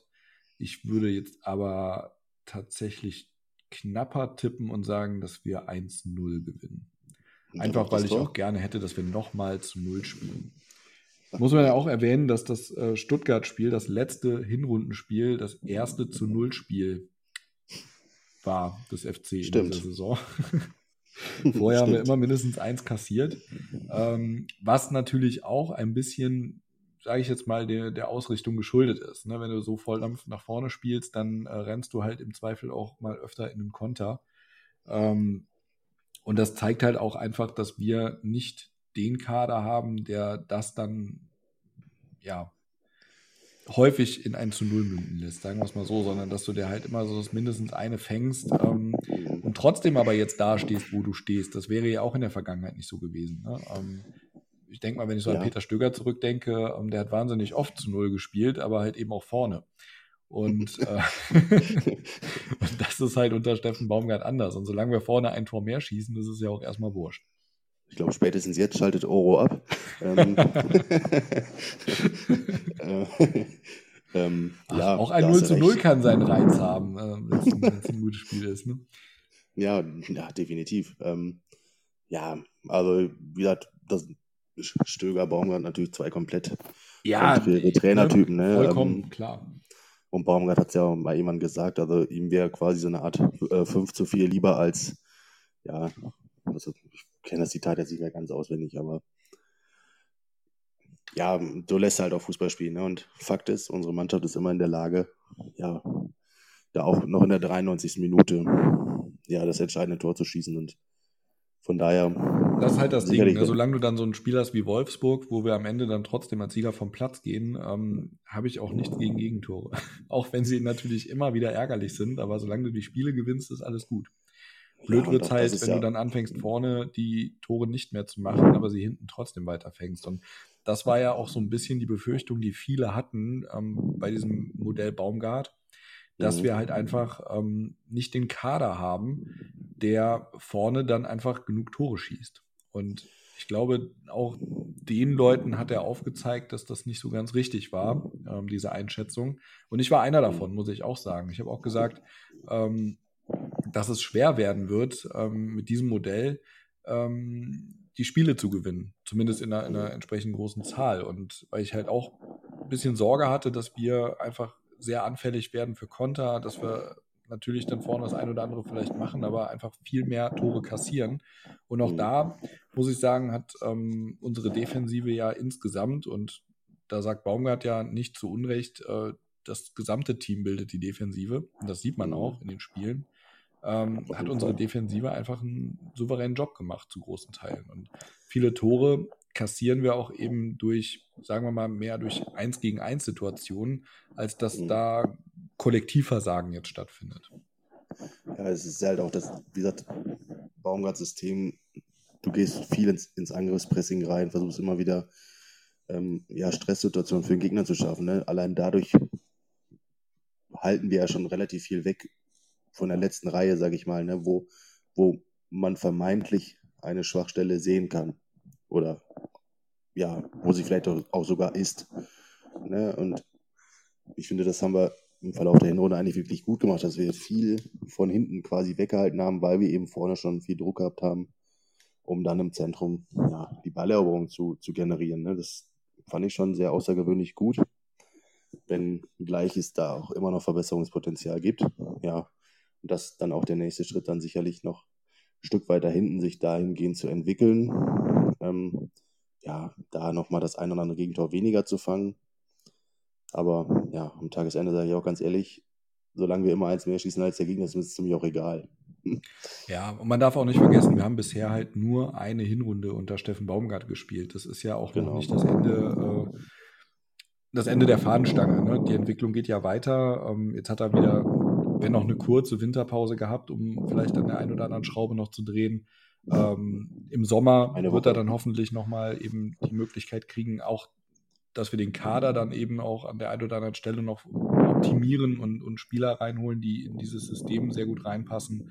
Ähm, also da muss ich sagen, freue ich mich auch, diese Entwicklung jetzt weiter zu sehen, wie, wie wir da weiterarbeiten oder wie Steffen Baumgart da in erster Linie ähm, zusammen mit der sportlichen Führung oder mit der neuen sportlichen Führung, muss man ja sagen, kommen wir auch gleich noch zu, mhm. ähm, jetzt diese Entwicklung weiter vorantreibt und wie sich unser Spiel da ähm, weiter verändern wird und hoffentlich natürlich zum Positiven verändern wird. Es macht tatsächlich Spaß, sich das gerade anzugucken, muss ich sagen. Ja, definitiv. Also da bin ich komplett bei dir. Ne? Ich meine, es wird immer wieder Veränderungen im Kader geben. So haben wir es ja gerade quasi, merken wir es ja gerade selber am eigenen Leib, ne? mit, dem, mit dem Abgang von Chichos. So müssen andere jetzt wieder auffangen. Dafür wird vielleicht nicht jetzt direkt, aber im Sommer vielleicht nochmal wieder ein Ersatz kommen. Ähm, ja, ich glaube einfach, dass man mit Stefan, Steffen Baumgart einfach einen Trainer hat, auch ja, Typ Menschenfänger. Ne? Ich glaube, der kriegt, der will auch dich zum Rennen kriegen auf dem Platz. ich habe ja gesagt, ähm, ich, es gibt ja dieses Video von der Halbzeitansprache, äh, nee, Quatsch, nicht von der Halbzeitansprache, sondern vor der, von der Ansprache vor dem Spiel gegen Gladbach. Mhm. Ich weiß nicht, ob du das gesehen hast, das ist bei 24-7, mhm. glaube ich, gewesen, wo er da reinkommt, so epische Mucke anmacht und den dann Vortrag hält bis zum geht nicht mehr. Äh, ähm, und ich habe danach, glaube ich, geschrieben, dass wenn der diese Ansage gemacht hätte, hätte ich alleine gegen Gladbach gewonnen danach. Einfach weil sowas, sowas catcht mich ja auch irgendwie sofort. Ne? Ich bin ja auch so mhm. bei, bei, sowas sofort dabei und ähm, das fand ich einfach nur mega. Deshalb, also ja, der kriegt mich auch zum Rennen, definitiv. Ja, würde ich mir bei mir auch keine Sorgen machen. ja, das ist schon Wahnsinn und das, das, hat er schon, das hat er schon sehr gut drauf. Ja, du hast eben äh, Chichos angesprochen. Was sagst du denn dazu, zu diesem Transfer? Ja, ähm, ich habe es im Forum ja auch schon mal geschrieben. Ähm, ich persönlich finde es eigentlich gar nicht so gut, muss ich ganz ehrlich sagen. Ähm, A, weil ich Chichos für unheimlich wichtig halte, ähm, auch all, oder allen voran in der Kabine. Ne, ich, für mich ein Spieler, der, dessen Wort ganz sicher Gewicht hat bei, bei vielen Spielern ähm, ja, der eigentlich auch immer wieder vorangegangen ist. Ne? Wenngleich ich auch sagen muss, natürlich hat er auf dem Platz nicht immer alles richtig gemacht. Ne? Darum, also, darum geht es mir eigentlich auch gar nicht immer. Aber Fakt ist, er hat sich auch bei allen Trainern immer wieder durchgesetzt. Er hat immer wieder gespielt. Ne? Jetzt, jetzt, der Grund wird auch nicht nur der linke Fuß sein. Das, das kann mir kein Trainer erzählen. Ne? Also das wird schon Gründe haben, warum jeder auf Chichos gesetzt hat. Ähm, ja, allein deswegen tut es mir einfach unheimlich weh auch. Ne? Ich, ich, ich mochte ihn eigentlich sehr gerne. Ich finde, als Mensch kann, kann man ihm absolut nichts vorwerfen. Ne, er hat jetzt gerade auch ein ganz interessantes Interview von ihm nochmal gegeben im Express letzte Tage, ne, wo er auch gesagt hat, so, ich weiß gar nicht, woher ähm, diese kritischen Stimmen immer wieder gegen ihn herkommen. Ne, ich persönlich ich finde es manchmal auch einfach unter der Gürtellinie, ganz klar. Ähm, wie gesagt, ich bin aber auch dabei, wenn man das fachlich sieht, dass er immer wieder den einen oder anderen Fehler auch mal drin hatte. Aber A hatte den jeder Verteidiger, der beim 1. FC Köln gespielt hat in der letzten Zeit ähm, oder in den letzten Jahren. Und B sind wir halt auch in Anführungsstrichen nur der 1. FC Köln, ein aktueller Bundesliga-Mittelfeldverein, wo wir nicht davon ausgehen können, wir kriegen fehlerfreie Innenverteidiger. Ja, und gut, ich wünsche ihm persönlich nur das Beste und würde mich freuen, wenn man ihn nochmal irgendwie in Köln sieht als Zuschauer, vielleicht auch Funktionär mal auf Dauer, weiß ich nicht. Ähm, ja, wie gesagt, so finde ich schade, aber so können sich andere jetzt in den Vordergrund spielen und als Chance sehen. Ich sehe das ähm, aus sportlicher Sicht relativ ähnlich. Ähm, ich finde es auch schade, dass er geht. Ich habe ihn jetzt auch nie so kritisch gesehen wie viele andere. Ich bin auch immer froh, dass wir ihn hatten. Ähm, vor allem ähm, ist er halt auch wirklich ein, eine Leader-Mentalität ne, auf dem Platz mhm. und ähm, absoluter Führungsspieler, klarer Abwehrchef. Und ähm, das ist natürlich immer bitter, so jemanden zu verlieren. Und wie du schon sagtest, ne, die, die Fehler, die er drin hatte ähm, oder die, die Schwächen, die er hatte, letzten Endes ist er ähm, unsere Kragenweite, ganz klar. Ne? Genau. Für das, was wir momentan ähm, darstellen, wo ne, finanziell mit unseren Möglichkeiten und, und, sportlich mit unseren Perspektiven, ähm, dann, dann ist er absolut unsere Kragenweite. Natürlich wünscht man sich ein, äh, ich sag mal, Nachwuchsspieler, der, der auf gleichem Niveau sofort performt, aber letzten Endes so einen erfahrenen Mann da stehen zu haben, ähm, der über weite Strecken ja auch wirklich gute Leistungen gebracht hat und meiner Meinung nach auch absolut verdienter gesetzt war in der Position und wie du schon sagtest, auch bei mehreren Trainern. Ähm, so jemanden zu verlieren, ist immer bitter. Ich sehe das natürlich auch mittlerweile nochmal aus einer anderen Perspektive, die ja auch mhm. ähm, für uns nicht irrelevant ist, nämlich aus der wirtschaftlichen. Ja. Und aus der muss ich sagen, kann ich den, ähm, kann ich es total nachvollziehen, dass der FC gesagt hat, ähm, dass er, dass er ihn ziehen lässt. Ähm, A, hat er ja auch schon gesagt, dass es für ihn so ein bisschen Traumerfüllung ist, äh, seine Karriere in den USA ausklingen zu lassen. Insofern, wenn du so einen Mann hast, der dann mit so einem Wunsch an dich herantritt, dann hast du auch alleine schon aus der Warte heraus, ähm, finde ich dann auch gut, ja. dem, dem zuzustimmen und nicht zu sagen, nee, du bleibst jetzt bitte hier. Ähm, aber auf der anderen Seite eben auch der wirtschaftliche Aspekt, A, haben wir noch eine, ähm, eine Ablöse für ihn generieren können. Ähm, und B, sparen wir natürlich jetzt auch für die Rückrunde das Gehalt. Und ähm, in unserer Situation, in der wir, in der wir sind, äh, ist das natürlich wichtig. Insofern ähm, kann ich das aus der Perspektive auch nachvollziehen, dass der FC sagt, okay, das ähm, haben wir jetzt entsprechend gemacht, den, dem, dem Wunsch haben wir da entsprochen an der Stelle. Und ich mhm. glaube auch, dass wir das kompensiert bekommen, sportlich. Ähm, wir werden ihn sicher an der einen oder anderen Stelle vermissen wahrscheinlich. Ähm, und man muss natürlich auch gucken, wer jetzt da die Lücke auffüllt. Wen würdest du jetzt aufstellen? Was siehst du da? Also rein von der Mentalität her sehe ich den, den Luca Kilian da schon ja ziemlich ähnlich, wenn, wenn gleich deutlich jünger natürlich. Aber ich finde, er kann da reinwachsen. Ja, und ja, am besten, also meine Favoritenkonstellation wäre dann Übers und äh, Kilian. Weil ich finde, beide haben schon eine sehr, sehr gute Hinrunde gespielt in ihren Einsatzzeiten. Ähm, ja, und ich hätte da absolut keine Bedenken. Ich weiß nicht, wie es bei dir aussieht. Bedenken habe ich sowieso nicht. Also ich muss auch sagen, ich, ähm, auch wenn das jetzt platt klingt, ich vertraue da dem Trainer. Und er wird, er wird da schon die richtige Entscheidung treffen. Und ich glaube, wenn äh, Steffen Baumgart vehement gesagt hätte, nein, auf Rafa kann ich nicht verzichten, den brauche ich, äh, sonst, sonst zerbricht mir hier mein, mein System, ähm, dann ja. wäre der auch nicht gewechselt. Insofern, ähm, wenn er hingeht und sagt, ja, kriege ich kompensiert, das, das kriegen wir hin als, als Mannschaft, ähm, dann vertraue ich ihm da, dass das uns mhm. jetzt nicht komplett äh, den, den Boden unter den Füßen wegreißt. Ne? Auch wenn ich der Meinung bin, dass er auf jeden Fall sportlich und menschlich ein absoluter Verlust ist. De definitiv. Aber wie gesagt, so ist es halt auch einfach im Fußball. Ne? Also Spieler kommen, Spieler gehen. Deswegen ist es halt immer, manchmal ist, also einfach aus persönlicher Sicht auch einfach schade. In dem Fall finde ich es einfach wirklich schade, er hat sich drei Jahre, hat er die Knochen gehalten, ist mit uns damals aufgestiegen, ja. ähm, hat den Klassenerhalt geschafft. Ja, was wollen wir mehr? Und das an solchen, wir brauchen solche Spiele halt auch, ganz klar. Und ich bin ihm wirklich sehr, sehr dankbar, dass er das getan hat und aus meiner Sicht immer wieder gerne gesehen. Absolut. Also finde ich auch ein grundsolider Typ, ähm, sehr sympathischer Typ auch, Leader und ähm, ja, wie gesagt, auch von meiner Seite an der Stelle, ich wünsche ihm alles, alles Gute, äh, nur das Beste und schade, dass er geht. Oder gegangen genau. ist. genau, aber ja, ich glaube, so viele Neuzugänge, weiß ich, können wir wahrscheinlich auch gar nicht erwarten jetzt in der, in der äh, noch laufenden Transferphase. Oder wie siehst du das? Ja, also es gibt auf jeden Fall zwei Neuzugänge, über die wir noch sprechen können und einen Abgang auch, über den wir noch sprechen können, aber nicht äh, sportlicher Natur, zumindest nicht ähm, auf dem Platz. Es hat sich ja beim FC oder es tut sich ja beim FC auch gerade in äh, der Geschäftsführung das ein oder andere. Wir haben jetzt mhm. äh, zwei neue Geschäftsführer quasi verpflichtet. Einer ist schon da mit Philipp Thürauf, der zum 1.1. angefangen hat. Einer kommt noch zum 1.4., unser neuer Geschäftsführer Sport, ähm, Christian Keller.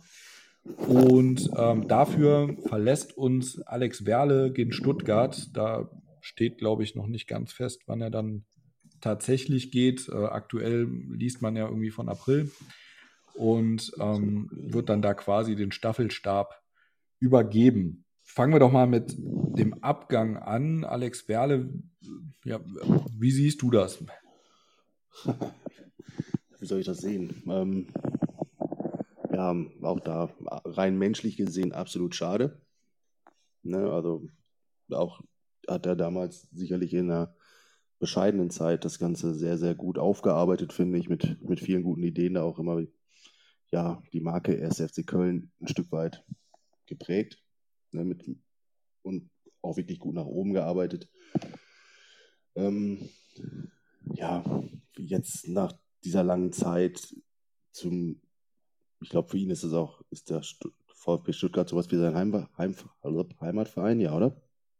Ja, genau, genau ja, also ich finde, das kann man ihn nicht, nicht, ja, nicht böse nehmen, das, das soll er machen. Ich bin der festen Überzeugung, wir können jetzt mit dem, mit dem unserem Neuen an der Stelle da genauso ähm, ja, weiter, den Weg weitergehen. Und ja, wie gesagt, menschlich absolut schade. Rein, äh, rein, rein beruflich in dem Fall, sage ich mal, ja, wird der Weg weitergehen. Da bin ich fest von überzeugt. Ja, also was man, glaube ich, bei Alex Werle sagen kann, ist, dass er mittlerweile, ähm, das ist so meine Wahrnehmung, schon eine Reizfigur war, auch im Umfeld. Insofern, als dass über ihn so gewisserweise nur noch extreme Meinungen gab. Es gibt auf der einen mhm. Seite, sag mal, die, die, die extremen Kritiker, die ihn ganz, ganz äh, kritisch sehen.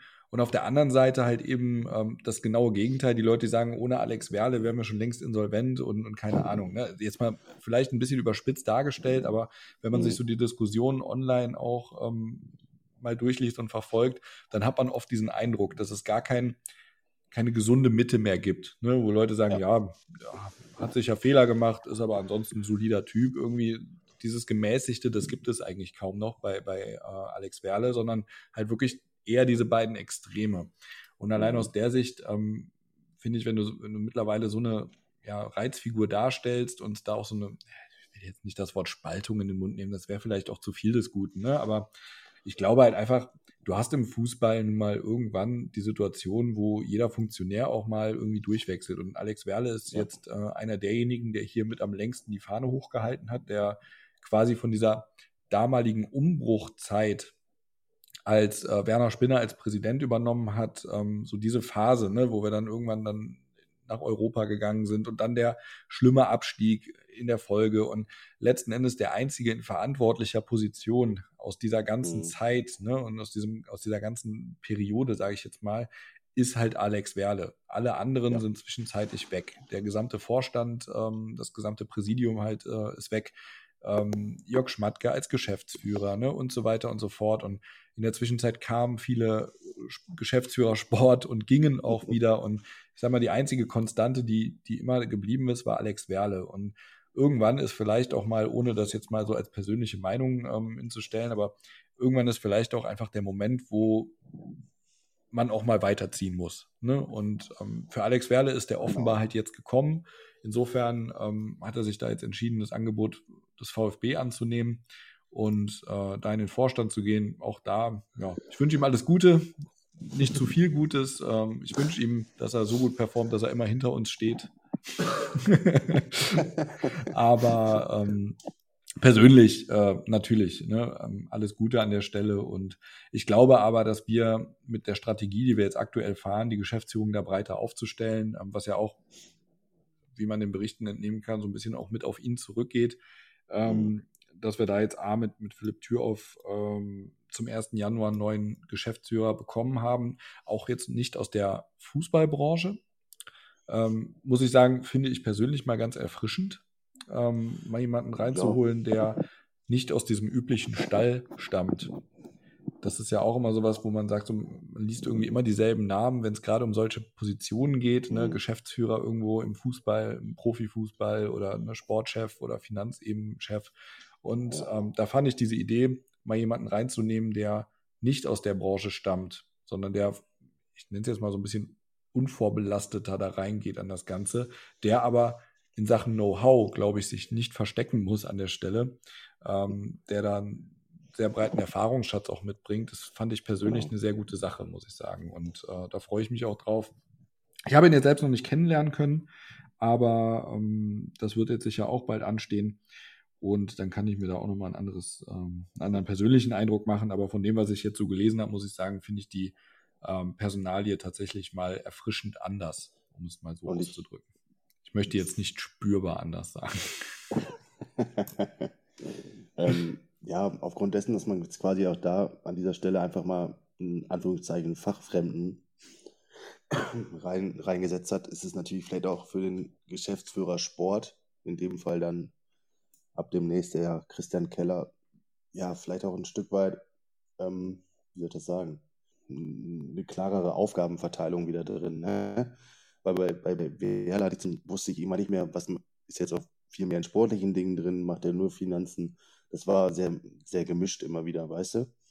Und das glaube ich jetzt bei, bei Christian Keller und Philipp Thürhoff ist das einfach wieder klarer getrennt sein und ich erwarte mir da ja auch wirklich viel von Christian Keller irgendwo, ähm, dass er da seine Prinzipien, seine Erfahrung ja deutlich dem FC auch wirklich ja positiv ja äh, wie soll ich das sagen, verändern wird. Ja, machen wir gerne mal den, den Sprung auch rüber zu Christian Keller. Der fängt ja zum ersten Vierten an. Ähm, genau. Das war so einer der ersten Punkte, muss ich sagen, der mir persönlich direkt sympathisch war.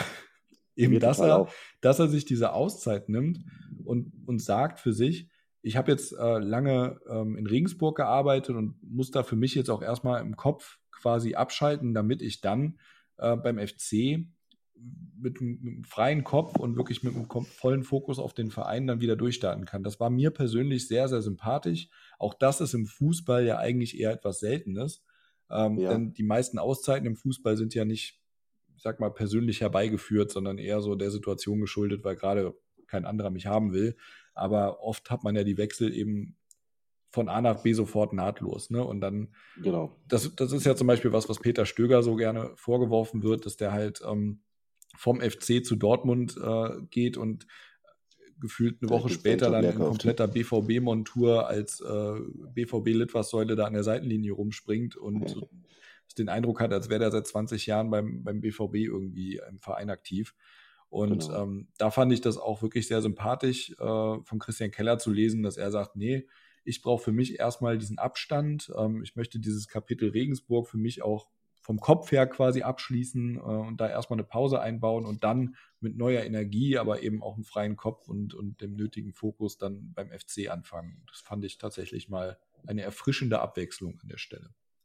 Ja, kann ich mich absolut anschließen. Also das zeigt mir erstmal schon mal, dass wir es, glaube ich, mit einem sehr, sehr vernünftigen äh, ja, jungen Mann zu tun haben, ja, der sicherlich brennt auf diese Aufgabe und diese auch wirklich mit voller Kraft auch angehen will. Ne? Ich finde es also wirklich auch gut, dann Regensburg wirklich ein paar Monate hinter sich zu lassen, um dann mit voller Kraft, ja, jetzt für den ersten FC Köln dann ja, wirklich Vollgas geben zu können. Und ich kann mir auch nicht vorstellen, dass er jetzt komplett untätig ist. Ich denke, die eine oder andere Information wird sicherlich schon mal ausgetauscht, ne? aber ja, ich, sicherlich eine Sache, die man eigentlich nur positiv ja, sehen kann, finde ich. Da gibt es für mich keinen Negativpunkt.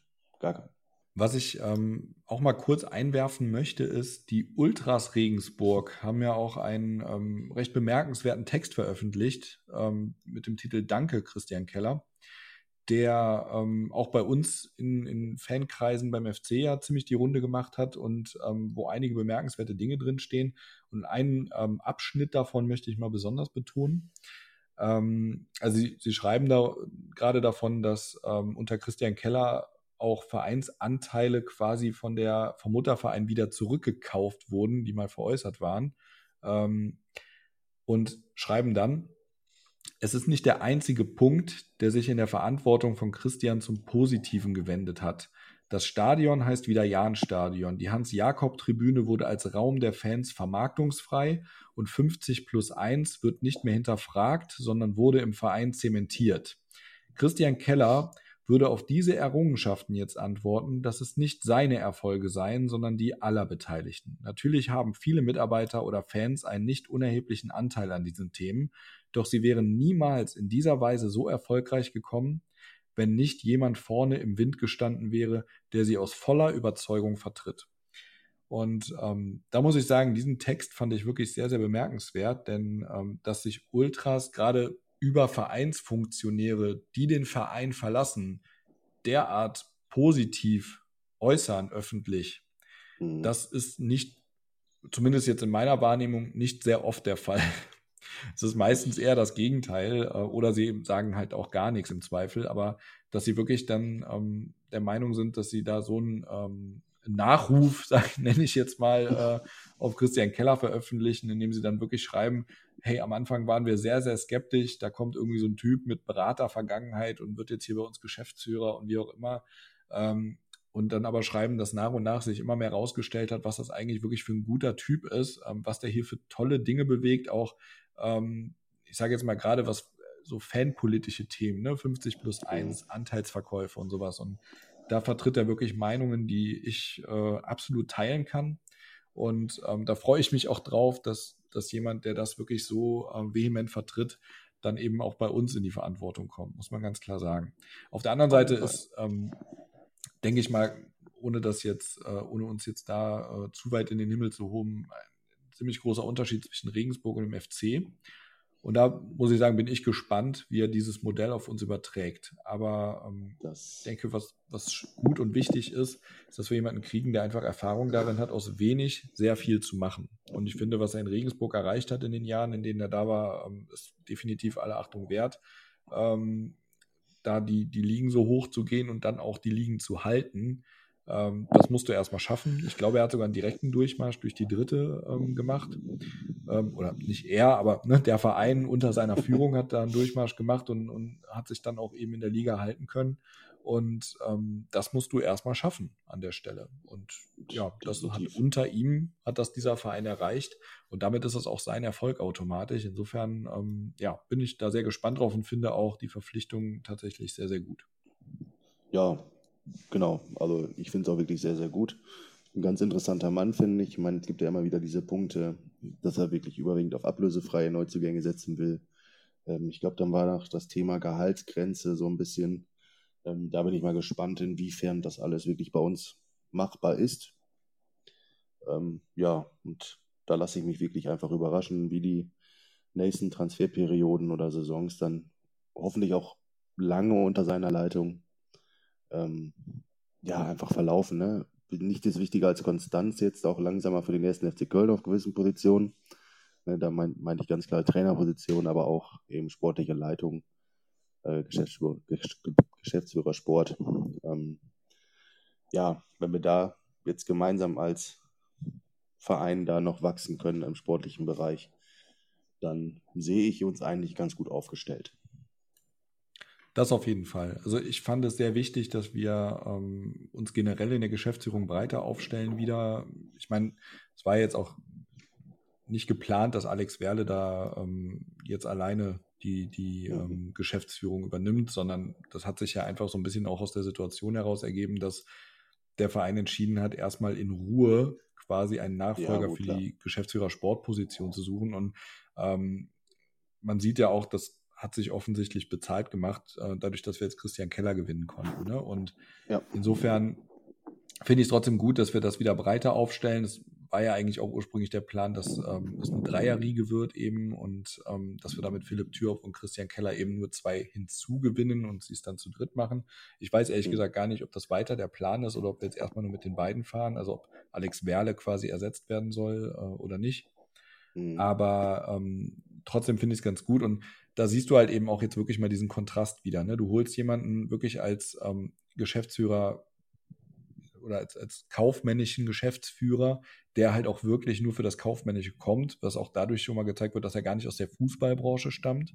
Und dann holst du halt als Gegenpol mit Christian Keller einen, einen sportlichen Geschäftsführer rein, der aber auch äh, kaufmännisch und wirtschaftlich einiges drauf hat ne? und für den das jetzt keine Fremdwörter sind. Und damit finde ich, sieht man auch, wo beim FC jetzt so ein bisschen die Richtung hingeht. Ne? Nämlich dahin, dass du nicht mehr anfängst, einfach irgendwie mit, mit Geld um dich zu werfen, um die Liga zu halten oder sowas, wie das in der Vergangenheit schon mal gemacht wurde, sondern ähm, dass du halt wirklich versuchst, da Leute hinzusetzen, die einfach ähm, wirtschaftlich sehr ähm, überlegt agieren und auch wissen, dass unsere Möglichkeiten begrenzt sind und aus diesen geringen Möglichkeiten eben versuchen, das, das Größtmögliche rauszuholen, ne, in, in mhm. vielerlei Hinsicht. Und das ist einfach sehr, sehr wichtig, dass wir diesen Weg jetzt einschlagen, weil ich glaube, die Situation, in der wir uns befinden, ist vielen klar oder ist, ist fast allen klar. Ähm, was Corona da kaputt gemacht hat ähm, an Substanz, das muss man, das kriegt man ja auch nicht innerhalb von, von drei Tagen wieder rein, ne? sondern das muss genau. man jetzt erstmal wieder erarbeiten, was wir da ähm, verloren haben letzten Endes.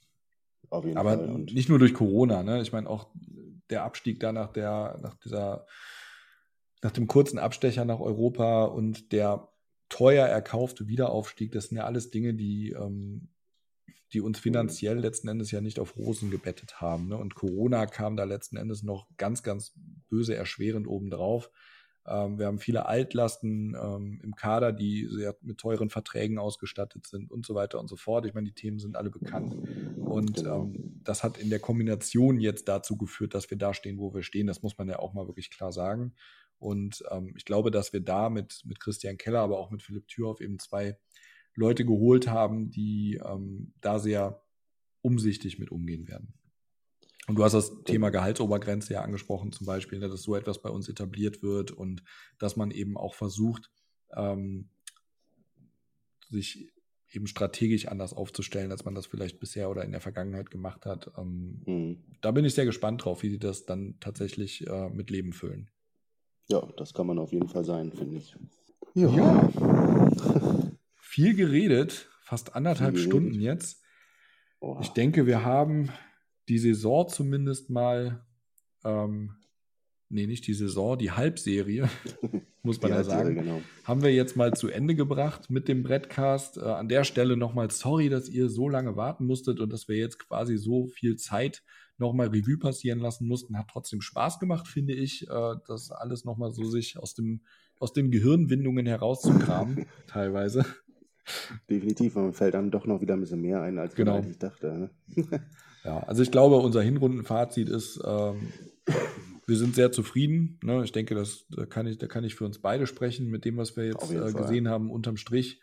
Und ähm, das eine oder andere kann man sicher verbessern und das wollen wir auch weiter verbessern aber wir stehen schon sehr gut da und äh, ich persönlich muss sagen, bin äh, mehr als zufrieden, einfach weil ich im Vorfeld der Saison nicht gedacht hätte, dass wir da jetzt auf dem achten Platz überwintern. Ne? Von daher ähm, gerne weiter so, gerne mehr davon, lieber FC.